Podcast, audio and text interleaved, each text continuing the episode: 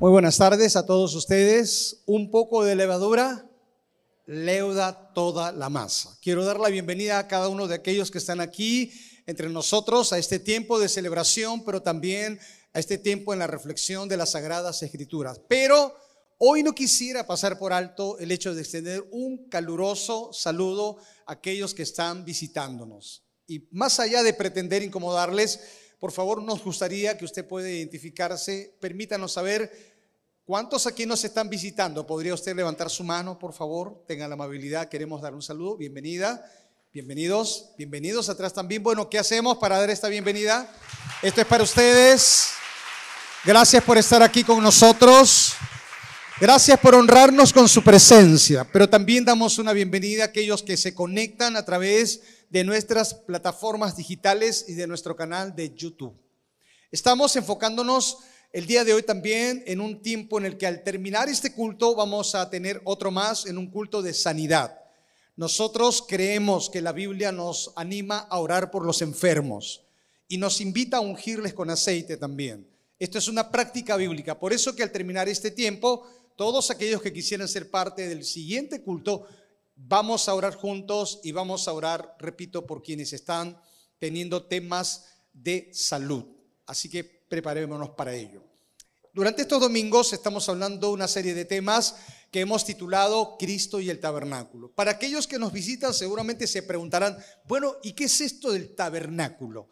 Era una especie de tienda o campamento que se había eh, colocado en el antiguo Israel, una especie de tienda de campaña donde Dios manifestaba su presencia. Ese lugar llamado como tabernáculo o santuario tenía dos lugares importantes. Uno conocido como el lugar santo y el otro conocido como el lugar santísimo. Solo una persona una vez al año podía ingresar al lugar santísimo donde Dios revelaba su presencia. Cada lugar tenía muebles y tenía ciertas particularidades. Eh, vale decir entonces que el santuario o la tienda estaba ubicada en medio de donde vivía el pueblo de Israel. Primero estaba lo que se conocía como el abacro, una especie de tina de bronce donde los sacerdotes se lavaban antes de proceder a los rituales propios de pretender acercarse a Dios. Luego de lavarse estaba el altar del holocausto, el lugar donde se sacrificaban los animales. Y posteriormente estaba el santuario, primero con el lugar santo, donde estaba el candelabro con sus siete brazos y la mesa con los panes de la proposición. Y luego el lugar santísimo, donde estaba una especie de cofre conocido como el arca y la tapa que lo cubría, que también era conocido como el arca del propiciatorio. Es importante entender un poco esto. ¿Por qué? Porque estamos enfocándonos en cada parte para luego entender cómo cada una de ellas habla precisamente de Cristo y qué lecciones espirituales hoy nos deja. Es, hemos de hablar, perdón, el día de hoy acerca de la mesa de los panes de la proposición. Y es importante tener en cuenta este detalle del que hoy vamos a enfocarnos. Para nadie aquí es desconocido que el pan, sus derivados, como las galletas que comemos, tiene levadura. Todos nosotros cada día comemos pan y ese pan tiene levadura. Se dice que somos una cultura del pan. Porque ¿verdad que comemos pan cada día? Y no solo uno, en algunos casos dos. O como me decía aquella persona, mi desayuno tiene mis diez panes listos. ¿Somos de pan o no somos de pan? También lo era la cultura judía antigua. La levadura está compuesta por una serie de diversos hongos microscópicos capaces de efectuar una fermentación o descomposición que en el caso del pan aumenta el volumen de la masa y en algunas ocasiones la hace más suave. Es de notar que aunque la levadura aumenta el volumen de la masa, también acelera el proceso de descomposición. El pan hecho con levadura, aunque aumenta su tamaño, se dice que es de inferior calidad y duración también. Por lo tanto, vamos a hablar hoy de panes, pero también de levadura. Y yo no sé si usted escuchó o ha leído en las escrituras que se habla de los panes de la proposición. ¿Qué significan los panes de la proposición? ¿Cómo los panes de la proposición hablan de Cristo? y cómo estos tienen lecciones importantes para nosotros. De eso hablaremos el día de hoy. No nos olvidemos que cada mueble y parte de aquello que ocupaba el tabernáculo tiene y tenía que ver con Cristo. Hoy quiero llevarles al segundo libro de la Biblia. ¿Sabe cuál es el segundo libro? El libro de Éxodo. Y caminemos hacia el capítulo 25. Usted sabe bien que cada libro tiene capítulos y tiene versículos. Hoy vamos al capítulo 25 y vamos a leer desde el versículo 23 en adelante. Éxodo capítulo 25, versículo 23 en adelante. Dice entonces las sagradas escrituras. Éxodo 25, 23. Allí en la diapositiva, en la pantalla, también tiene el texto. Harás asimismo una mesa de madera de acacia. Su longitud será de dos codos y de un codo su anchura y su altura de codo y medio. La cubrirás esta mesa de oro puro y le harás una cornisa de oro alrededor. Le harás también una moldura alrededor de un palmo menor de anchura y harás a la moldura una cornisa de oro alrededor y le harás cuatro anillos de oro, los cuales pondrás en las cuatro esquinas que corresponden a sus cuatro patas. Los anillos estarán debajo de la moldura para lugares de las varas para llevar la mesa. Harás las varas de madera de acacia y las cubrirás de oro, y con ellas será llevada a la mesa. Harás también sus platos, cucharas, cubiertas, tazones, con que se libará de oro fino. Mire, los elementos como la cuchara, tazones, tenía que ser de oro también. Y quiero que usted mire el versículo 30, el último. Y pondrás sobre la mesa, ¿qué cosa? ¿Qué se tenía que poner en la mesa? El pan o los panes de la proposición delante de mí continuamente. Cuando usted mira el versículo 23 y 24, se nos explica que la mesa tenía que ser construida de madera de acacia. Les expliqué en domingos pasados qué es la madera de acacia. Como si usted pensara en la mejor madera de nuestros tiempos, por ejemplo, cedro o la caoba. Bueno, esta mesa se tenía que hacer con la madera, con la mejor madera y con la madera que pudiera resistir los hongos o cualquier tipo de elemento que pudiera dañarla. La mesa donde tenían que ir los panes tenía que estar laminada totalmente de oro. Se dice que las dimensiones de la mesa era de 90 centímetros por 45 por 70. Y por supuesto tenía como propósito ser el soporte de los panes. La frase pan de la proposición significa literalmente de la expresión hebrea pan de la presencia o también pan del rostro. Es decir, pan de la presencia de quién y del rostro de quién. Los panes se colocaban en la mesa y por supuesto que estarían continuamente en la presencia de Dios o delante del rostro de Dios. Se colocaban 12 panes sin levaduras, ¿ok? Y se colocaban en el lugar santo, en dos hileras de seis, y se cambiaban todos los días de reposo. A ver si recuerda cuáles eran los días de reposo para los judíos. Los sábados. Cada sábado se tenían que cambiar los doce panes, se renovaban. Y los únicos que podían comer este pan sagrado eran los sacerdotes. Es evidente que estaban los doce panes que representaban a las doce tribus de Israel, que eran el pueblo elegido de Dios.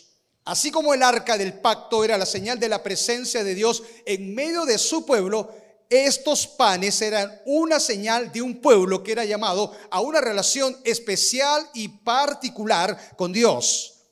Por lo tanto, los panes simbolizaban la comunión ininterrumpida del pueblo de Dios para con el Señor. Por eso que dice Éxodo capítulo 25, versículo 30, y pondrá sobre la mesa el pan de la proposición delante de mí, palabra clave, delante de mí continuamente. Y usted tiene que observar lo siguiente, los panes que se colocaban en la mesa no debían contener levadura. ¿Estamos? Estaban prohibidos de tener o en este caso prepararlos con levadura. Y yo estoy seguro que muchos de nosotros que somos lectores de la Biblia hemos leído que estos panes no tenían que, tener levadura, pero no estoy seguro si ustedes saben que había otro elemento importante que aquí se dice, y es que encima de los panes, en este caso, se echaba una porción de incienso. del que se desprendía un aroma agradable delante de Dios. Sabemos que los panes no tenían que tener levadura, ¿está claro? Pero probablemente desconocíamos que los panes tenían una porción de incienso. ¿Lo sabía o no lo sabía? Una porción de incienso en cada uno de los panes para desprender ese aroma agradable.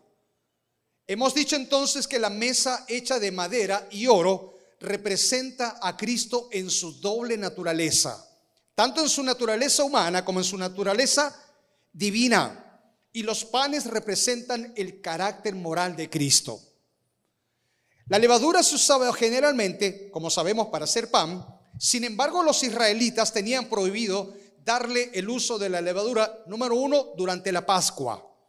La Pascua recordaba la liberación de Israel de la mano de los egipcios.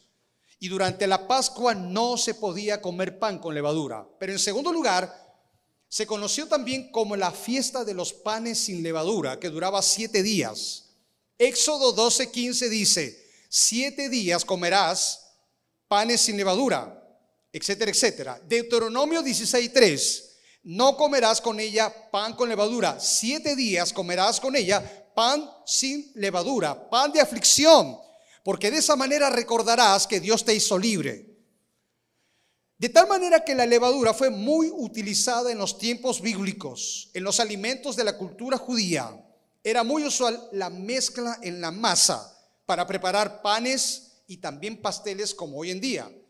Recuerde bien, esto es importante, el pan era el alimento importante y básico en la cultura judía como lo es para nosotros también. Por eso que cuando nosotros vamos a comprar pan, ya sabemos qué cantidad compramos. ¿Somos de pan o no somos de pan? ¿Usted quiere darse que somos de pan o no? Mira al costado. Y se va a dar cuenta de que somos de pan. Ya me entiende, ¿verdad? Es parte de nuestra cultura, por si acaso. Y esto que si usted vive en el norte, en el norte, no sé si hoy, la costumbre de comer pan tomando la sopa. No sé si sabe algo de esto. Y en algunas culturas hay pan para todo, no solo en el desayuno, y para cada detalle. Ahora, ¿por qué estaba prohibido que el pan estuviera con levadura? ¿Qué significa en términos de metáfora espiritual para nosotros la levadura? En sentido figurado, la levadura en la Biblia asume la idea misma de influencia corrupta la levadura en la Biblia está hablando del pecado en todas sus manifestaciones. Era común en la enseñanza rabínica en ese momento que de manera similar se veía la levadura como un símbolo de maldad, de decadencia y por supuesto de corrupción. Si nosotros tuviéramos que tomar el conglomerado de las terminologías aquí, diríamos entonces que la levadura está enfocando una clara idea de lo pecaminoso, de la decadencia, de lo corrupto y por supuesto de todo aquello que tiene que ver con maldad. Esto es lo que significa la levadura en la Biblia.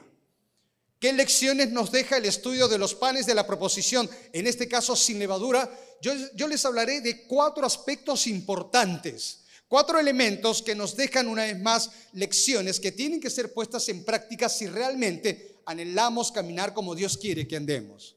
Lo primero es que el pan sin levadura habla que tenemos que evitar todo tipo de contaminación. ¿Todo tipo de qué, perdón? Todo tipo de contaminación. Si tú eres un hijo de Dios, si tú eres parte de la iglesia de Cristo, Dios espera que nos limpiemos de toda levadura, que significa toda clase de influencia corrupta, pecaminosa o indebida, que es importante. Por eso que en 2 de Corintios capítulo 7 versículo 1 el apóstol Pablo dice, "Limpiémonos de toda contaminación." Es que podemos vivir sin contaminación en un mundo que está contaminado? ¿Es posible vivir en pureza en un mundo que es impuro? El gran reto y el desafío es este. El Señor espera de nosotros pureza, integridad. El apóstol Pablo insistió en esta verdad. Cuando usted lee las escrituras y las páginas del Nuevo Testamento, encuentra en Primera de Corintios capítulo 5 que Pablo está exhortando y de manera frontal llamándole la atención a una iglesia que estaba consintiendo lo que no debía y que se estaba contaminando con prácticas inmorales. Por eso dice entonces que cuando un miembro de esta iglesia estaba haciendo cosas, repito, indebidas, estaba en una inconducta, Pablo está sorprendido no solamente por la forma como procede esta persona, porque estaba en una relación incestuosa, sino que está sorprendido porque la iglesia no hace nada, porque no reacciona. Y Pablo dice, ¿por qué ustedes no se lamentan? Y luego les escribe, ¿no saben que un poco de levadura, ¿qué más dice? Leuda o fermenta la masa. Límpiense de la vieja, de la vieja levadura por si acaso, para que sean una nueva, sin levadura, dice como en realidad lo son, nuestra Pascua, que es Cristo, ya fue sacrificada por nosotros.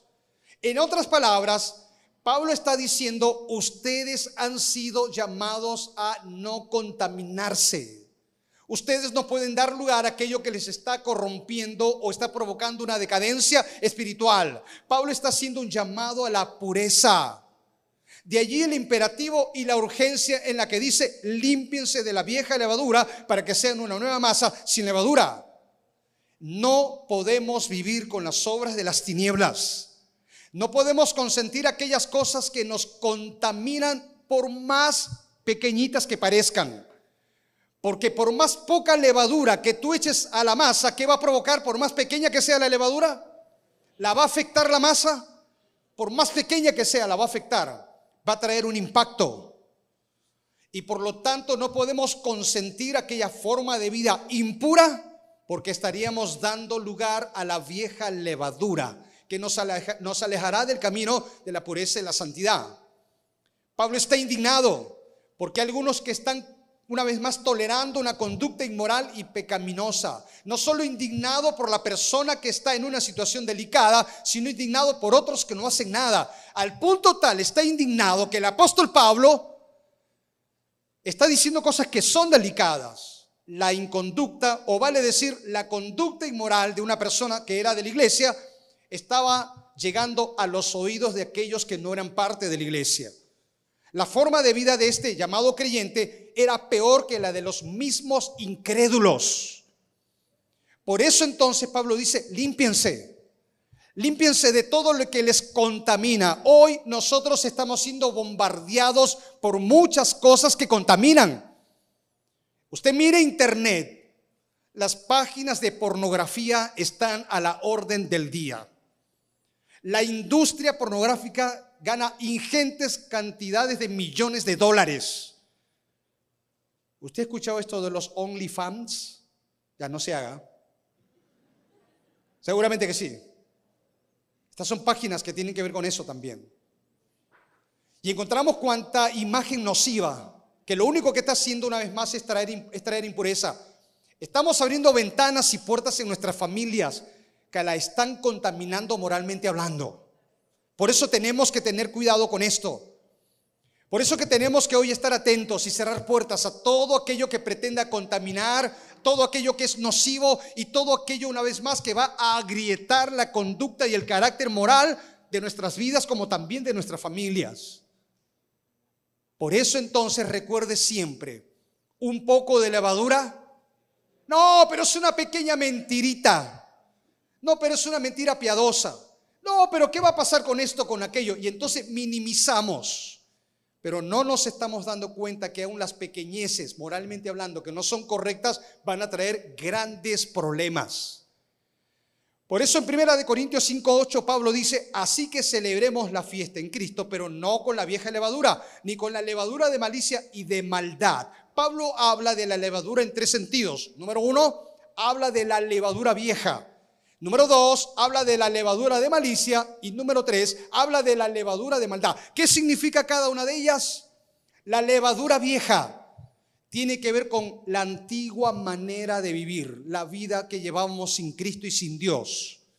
Esa es la levadura vieja. la manera como nos conducíamos cuando no estábamos en los caminos del Señor, nuestra antigua manera de andar en el mundo. Por eso Pablo es tajante y radical cuando dice, les escribí más bien que no se junten con ninguno que llamándose hermano fuere fornicario, avaro, idólatra, maldiciente, borracho, ladrón, con el tal ni siquiera aún comáis. ¿Estamos? Porque entonces si tú te pegas a alguien que, que, moralmente no está bien, eso también se te puede trasladar en alguna medida, porque un poco de levadura le da la masa. Y entonces encontramos que la levadura vieja tiene que ver con la vida antigua y pasada. Todas aquellas cosas que eran parte de la vida sin Dios. ¿Te acuerdas el tipo de lenguaje que tenías? De cada diez palabras, once eran indebidas. Y nuestro lenguaje no era correcto. Y nuestra forma de proceder tampoco era correcta. Un lenguaje sucio, corrompido, actos sumidos en el engaño, en la mentira. Si aún estás viviendo dentro de la vieja levadura, tendrás que examinar tu cristianismo. Porque la Biblia dice que no podemos dar lugar a esta vieja levadura. Pero luego habla de la levadura de malicia. Y la levadura de malicia habla de las intenciones ocultas del corazón. Y esto que nos lleva muchas veces a vivir una vida de fingimiento. Una vida donde actuamos, donde revelamos lo que no somos. Mire que Cristo fue tan claro y tan directo que auscultando el corazón de los religiosos de su tiempo, les advirtió a sus discípulos y les dijo, cuídense de la levadura de los fariseos, los religiosos de su tiempo, que es la hipocresía. Es decir, que si nosotros vamos a hablar de la levadura vieja, estamos hablando de la antigua manera de vivir cuando estábamos sin Cristo, pero si vamos a hablar de la levadura de malicia, Estamos hablando de intenciones ocultas que nos llevan a una vida de hipocresía. Mire qué interesante esto porque la palabra hipócrita viene del vocablo griego upokritesi, upokritesi, y se refiere a alguien que está fingiendo. Entre los actores de teatro del mundo griego y romano, era costumbre que se utilizaran grandes máscaras con aparatos mecánicos para aumentar la fuerza de la voz. Estos actores que escondían sus rostros y cambiaban sus voces reales eran llamados hipócritas. ¿Cómo eran llamados los, actores de la antigüedad? Hipócritas. ¿Te imaginas entonces la conversación? Oye, ¿y tú qué eres? Ah, yo soy un hipócrita. Soy un actor de teatro, de cine o lo que sea.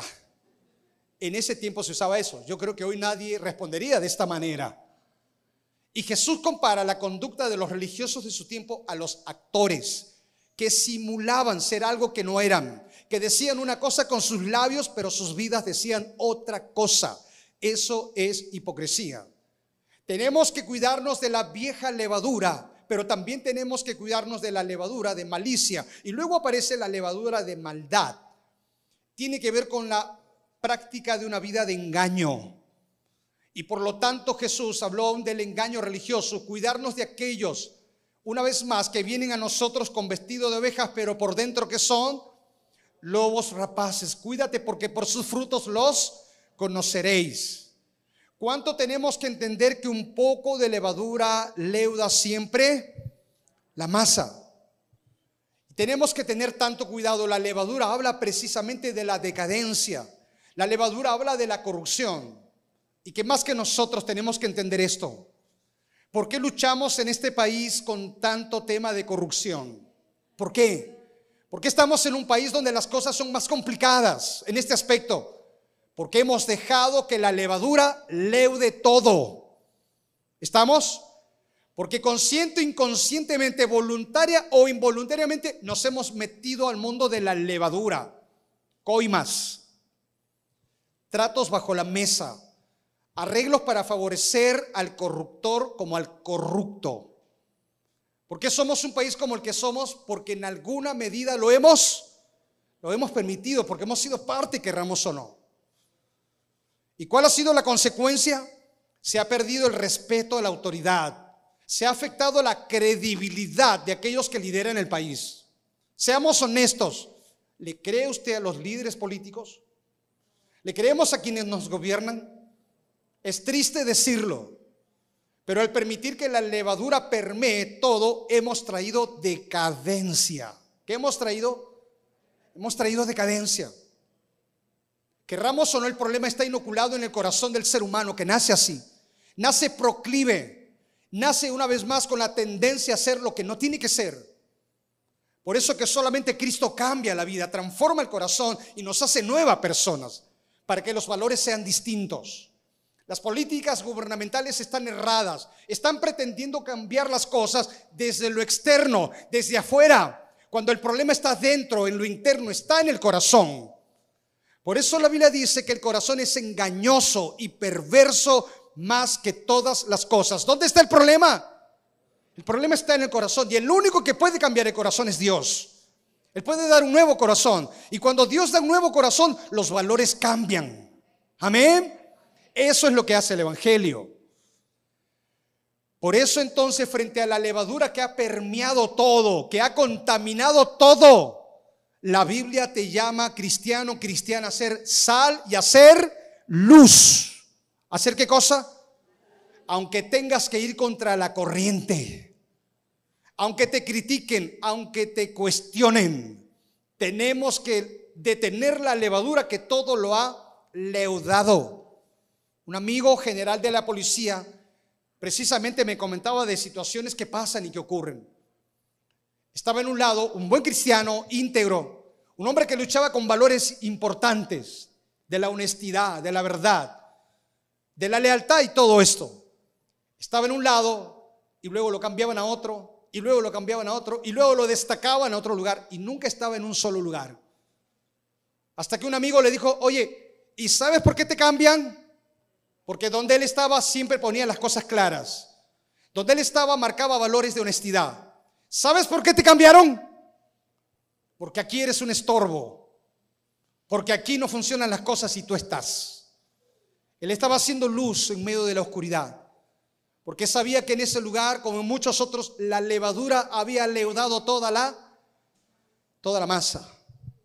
La levadura habla entonces de lo que corrompe, de lo que contamina, la levadura habla de todo aquello que es nocivo moralmente hablando, como espiritualmente. Como también la levadura habla de las falsas enseñanzas. En Mateo capítulo 16, versículo 6, Jesús dijo, miren, cuídense de la levadura de los, de los fariseos y saduceos. Y los discípulos entendieron que la levadura de los fariseos y saduceos tenía que ver con la enseñanza de ellos. Por lo tanto, Jesús está diciendo, cuídate de las enseñanzas que se han proliferado, que no son correctas. Es tan serio que nosotros permitamos que la levadura de las herejías y las falsas doctrinas tengan cabida en nosotros.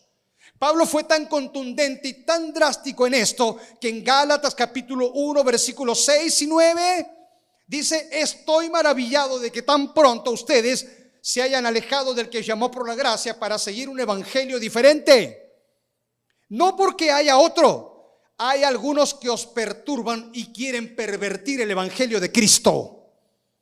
Mas si a nosotros o un ángel os anunciare otro Evangelio diferente, el tal sea anatema, que significa caiga, caiga bajo maldición. No es que haya otro Evangelio. El otro Evangelio es una perversión, una distorsión del verdadero Evangelio de Cristo. Y Pablo defiende y lucha por la pureza de la verdad de Dios sin añadiduras o interpretaciones, una vez más que distorsionen la verdadera naturaleza del mensaje que Dios nos ha dejado. Por lo tanto, cuando alguien pervierte el Evangelio, cuando alguien introduce falsas doctrinas, cuando la herejía permea la iglesia, estamos abriendo paso a la levadura que no corresponde. Y por supuesto, para que usted pueda conocer y entender el Evangelio y profundizar en él, es importante. Usted no podrá distinguir la verdad del error si usted no conoce el verdadero mensaje del Evangelio. Usted estará en la condición y en la capacidad de evitar el error y el engaño si usted conoce el Evangelio como tiene que ser. Para hacer la distinción. Por eso es importante conocer el Evangelio. Por eso es importante conocer el mensaje de la Biblia. Por eso es importante profundizar para evitar el error, para evitar las malas interpretaciones, para evitar caer en la corriente del engaño. Por eso usted tiene una academia bíblica en la iglesia. Usted tiene una serie de estudios, una serie de materiales a su disposición para que usted pueda profundizar en la verdad de Dios. Estudie en el programa que la iglesia le ofrece. Sea parte de los grupos de vida. Y déjeme preguntarle, ¿conoce usted el Evangelio? ¿O usted es una persona proclive a ceder a la corriente engañosa? Porque algunos pervierten el Evangelio. ¿Y por qué lo pervierten? Lo pervierten porque el Evangelio es ofensivo a la naturaleza humana. Porque al ser humano no le gusta lo que dice el Evangelio y por eso lo pervierte. Usted quiere una imagen sórdida de lo que dice la Biblia con respecto al ser humano, Romanos capítulo 3, versículo 10 en adelante. Como está escrito, no hay ni un no hay justo a un uno, no hay quien entienda, no hay quien busque a Dios, todos se desviaron, aún hicieron inútiles. Mira lo que la Biblia dice, no hay quien haga lo bueno, no hay ni siquiera uno. Sepulcro abierto es su garganta, con su lengua engañan. Su boca está llena de maldición, de amargura. Sus pies se apresuran para derramar sangre. Quebranto y desventura hay en sus caminos. No conocieron camino de paz y no hay temor en ellos delante de Dios. Eso es lo que hace la Biblia. Se pervierte, se desnaturaliza el Evangelio. ¿Por qué? Porque el Evangelio pone el dedo ¿dónde? En la llaga. Y pone los puntos sobre las íes. Por eso se pervierte. Porque el Evangelio desnuda el alma, hace una radiografía de lo que somos. Pero también se pervierte el Evangelio, ¿sabes por qué? No solamente porque el Evangelio dice las cosas claras y como son, sino porque el Evangelio saca a la luz lo que está en tinieblas. De allí que Romanos capítulo 3, versículo 19 y 20 dice, y los hombres amaron más las tinieblas que la luz porque sus obras eran malas. ¿Qué cosa es lo que ama más la humanidad? Las tinieblas. Aman más las tinieblas. Todo lo que tiene que ver con corrupción, maldad, decadencia, mentira, engaño. Amaron más estas cosas que la luz, que tiene que ver con la verdad, la honestidad y todo esto. Porque todo aquel que hace lo malo aborrece la luz y no viene a la luz para que sus obras no sean reprendidas. ¿Qué aman más los hombres? ¿Qué ama más la humanidad? Las tinieblas toda acción contaminante, corrupta e indecente. ¿Y qué hace la luz? La luz reprende, condena y señala las malas obras de las tinieblas. Por eso se pervierte, se desnaturaliza el Evangelio. La primera razón o la primera lección que hemos encontrado una vez más es que nosotros tenemos que desterrar la levadura. En otras palabras, el llamado es a evitar todo lo que nos contamina, todo lo que trae decadencia, todo lo que corrompe, sácalo, deséchalo. Ni siquiera en pequeñas cantidades de levadura permitas que leude la masa. Pero en segundo lugar, recuerda que el pan sin levadura habla de un aroma agradable. Acuérdese que los panes no debían contener levadura, pero sí tenían una porción de incienso que era puesto encima de manera que desprendía un olor, un olor agradable. Dos cosas se desprenden de este elemento. Este incienso puro que cubre los panes nos habla de la justicia de Cristo, del mérito de la obra expiatoria de Cristo. ¿Sabes que Jesús lo dio todo por ti en la cruz? ¿Sabes que lo entregó, para, todo para traer el perdón? Él expió nuestras faltas, pero tenemos que apropiarnos de ello. Pero también la Biblia dice, en segundo lugar, que los que somos creyentes en Cristo somos grato olor para Dios. ¿Somos qué cosa? Y lo dice segunda de Corintios 2:15, porque para Dios somos grato olor de Cristo en los que se salvan. ¿Estamos entendiendo un poquito de esto? La levadura nos habla de eso, que somos grato olor para quién? Aquellos que conocemos a Cristo. Cuando llega a nuestro sentido del olfato el grato olor de una fragancia, inhalamos. Usted siente un perfume agradable, usted siente un aroma agradable. ¿Qué hace usted? ¿Usted? Usted inhala y cuando inhala usted dice, wow, esto está bueno, esto se ve agradable. Una fragancia, decimos que bien huele. El aroma de ese perfume no solo lo percibimos nosotros, sino todas las personas que se encuentran alrededor. El olor tiene la propiedad de alcanzar a todos sin distinción, aunque no todas las personas lo perciban de la misma manera.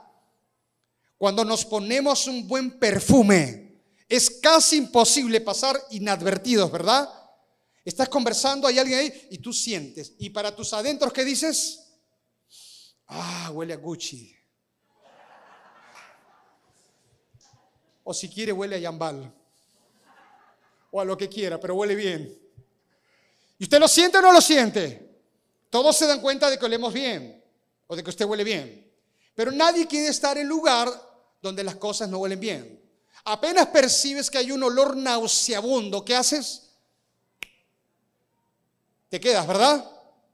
Sales volando, te alejas o rechazas o repudias. De la misma manera, aquellos que conocemos a Cristo, elevamos un olor agradable delante de Dios. Dios huele a aquellos que se han apropiado de la justicia de Cristo y dice, wow, qué bien huele aquí. Esto me agrada. No así aquellos que están lejos del Señor. Aquellos que por causa de su incredulidad, su orgullo y rebeldía han rechazado la obra de la cruz, entonces están emitiendo un mal olor delante de Dios. Porque así como Dios huele para vida, también huele para, para muerte. Usted como hijo de Dios, como hija de Dios, usted puede esparcir el aroma del cielo en, este, en esta vida terrenal. Usted, usted puede esparcir el aroma de Dios con sus palabras, edificando, bendiciendo, animando, alentando, evitando ofender y contaminar con sus palabras. Usted no desea estar delante de personas que solo propagan palabras sucias, corrompidas, porque le incomoda, no hace sentir a nadie bien y es como un olor repugnante. Entonces yo le digo en esta tarde, emita el aroma del cielo con sus palabras, pero también con su vida, con el ejemplo, con una vida que inspire a los demás a seguir adelante, a hacer obras de bien al prójimo y a compartir con el necesitado. Y en tercer lugar, usted puede emitir el aroma del cielo con un carácter que refleje el fruto del Espíritu Santo, comenzando con el amor, el gozo, la paz, la paciencia, la templanza y todas estas cosas. Y en cuarto lugar, usted puede emitir el aroma del cielo llevando el Evangelio de Cristo. Felices y bienaventurados aquellos cuyos pies llevan siempre las buenas noticias, dice la Biblia. Aunque no todos aprecien la fragancia divina que emanamos, será como una esencia de vida para muchos. Por lo tanto, evitemos la contaminación.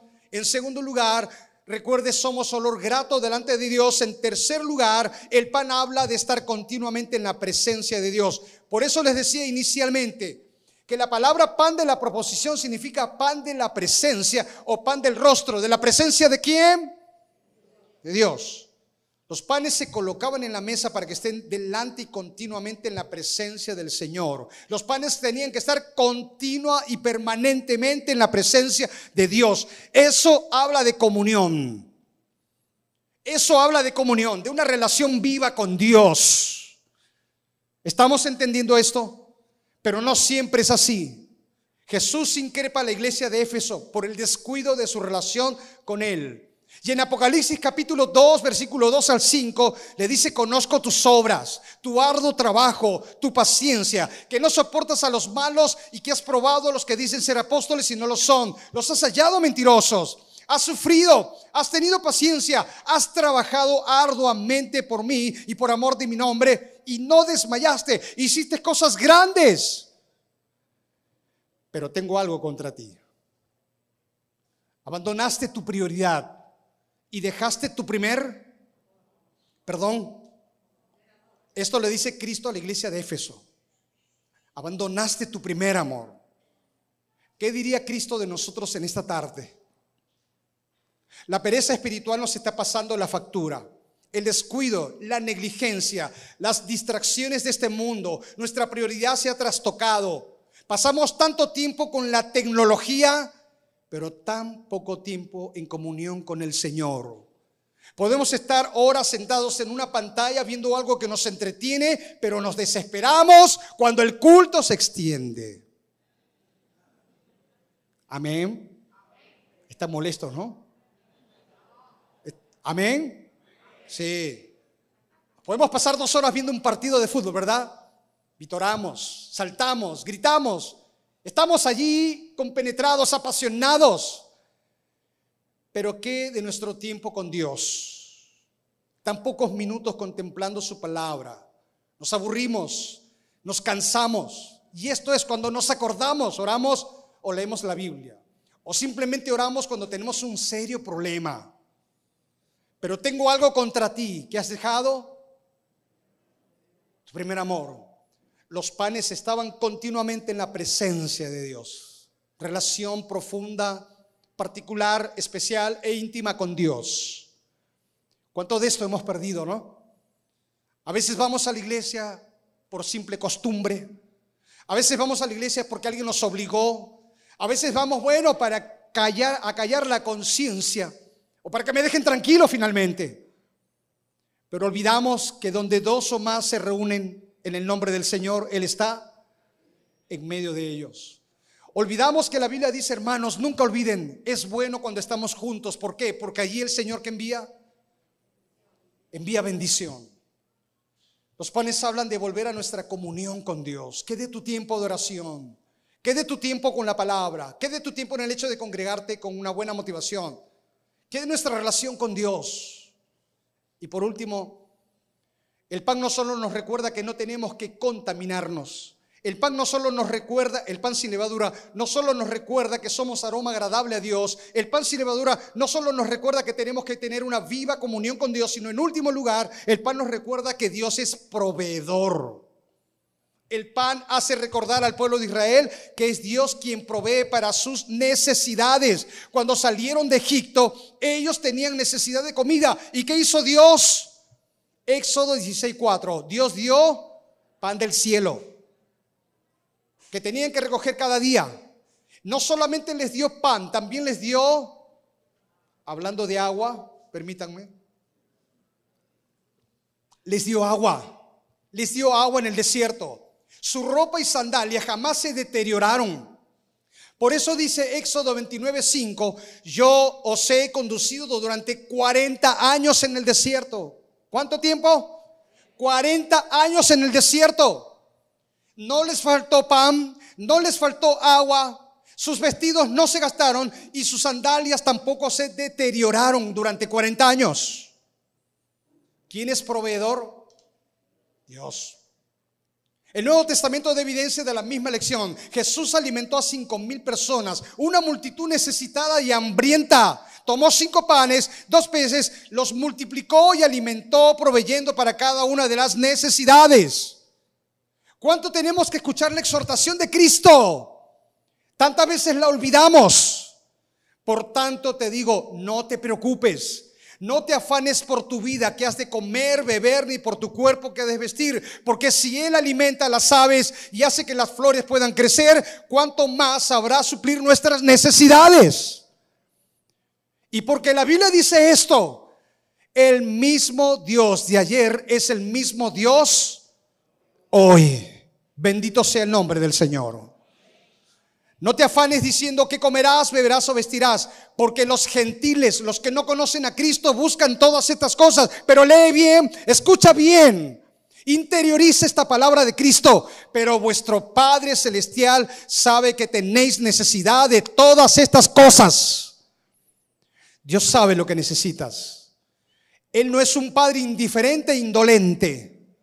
Él sabrá suplir tu necesidad, pero tu necesidad. Por tanto, no te afanes.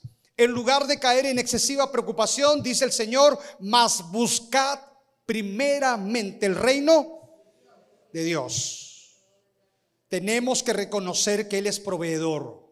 Yo no sé si llegaste en esta tarde con alguna forma de necesidad, no lo sé. Probablemente sí. Hay necesidad de trabajo, hay necesidad del vestir, hay necesidad del pan, hay algún tipo de necesidad, no lo sé, quizá de salud. Solo puedo decirte que la Biblia dice, no caigas en afán por nada. Haz conocer tu petición delante de Dios con oración, con ruego y con acción de gracias. Pon delante de Él tu necesidad y la paz de Dios que sobrepasa todo entendimiento guardará vuestros pensamientos y vuestro corazón por medio de Cristo. Por eso a Dios se le conoce como Jehová Jireh. ¿Qué significa? El Señor proveerá. ¿El Señor qué? Proveerá. Termino. El pan habla de Cristo. ¿Sabes qué dijo Cristo? Yo soy el pan de vida. El que viene a mí no tendrá hambre y el que cree en mí no tendrá sed jamás. ¿Tiene usted hambre? Y no hablo del hambre físico. Tiene hambre espiritual. Hambre de sentir un verdadero amor, de sentirse valorado. Tiene usted sed de, tener una razón para vivir porque hay un corazón vacío, profundamente vacío. ¿Sabes cuál es la palabra de Cristo? Ven a mí. Esa es su invitación, el que viene a mí. Te pregunto cuando termino este momento, ¿vendrás a Él o lo rechazarás? Quiere Dios que vengas a Él. Me gustaría pedirles que oren un momento conmigo, por favor. Inclinen sus rostros. En el lugar donde están, permítame hacer un llamado en primer lugar a aquellas personas que nos visitan. Siempre siento una gran honra por aquellas personas que nos visitan, que están aquí entre nosotros. A usted, señorita, caballero, señora, varón, señorita, en fin, a usted me dirijo en este momento. Usted no llegó aquí por casualidad y no llegó aquí porque tuvo un buen amigo o amiga que le invitó. Usted llegó aquí porque Dios usó a esa persona para que usted venga. Porque Dios te trajo. Y te trajo para que no tengas más hambre ni sed. Te trajo para que experimentes al pan de vida que es Cristo. Quien puede hoy perdonarte, darte una nueva oportunidad y saciar tu hambre y tu sed. Jesús dijo, vengan a mí. ¿Vendrás a Él? Si realmente quieres venir a Él, el único que puede saciar tu hambre y sed, déjame ayudarte. ¿Cómo? Haz esta oración conmigo. Hazla tu oración. Señor Jesús, llegaste a una cruz donde lo diste todo por mí. Derramaste tu sangre para traer el perdón de mis pecados. A partir de este momento, quiero ser de aroma agradable delante de ti. Por eso le entrego mi vida a Jesús. Me acerco a ti, Señor.